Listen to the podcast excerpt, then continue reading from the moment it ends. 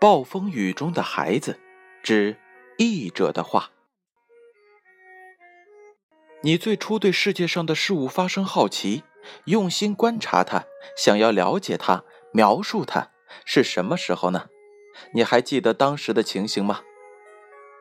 暴风雨中的孩子》这本书讲述了一个小男孩初次经历一场暴风雨的来临、肆虐，以及风暴过后世界清新美丽、彩虹高挂的整个过程。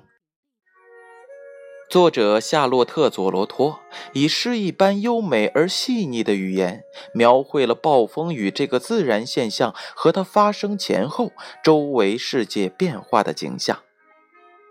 对自然界细致客观的描绘中，融合了作者以小男孩的心灵之眼观察想象世界的细微心理活动。同时，作者还以成人的视角描述了各种各样的人在暴风雨中的情形，呈现了儿童视野之外的一个更丰富、更广阔的暴风雨中的世界图景。这也是作为小男孩眼中世界的补充。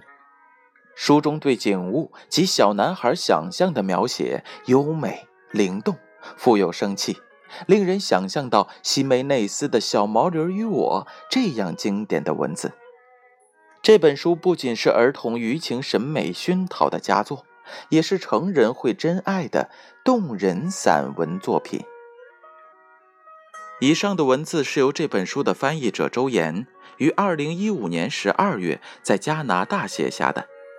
那么接下来，就让我们一同走进《暴风雨中的孩子》这本书吧。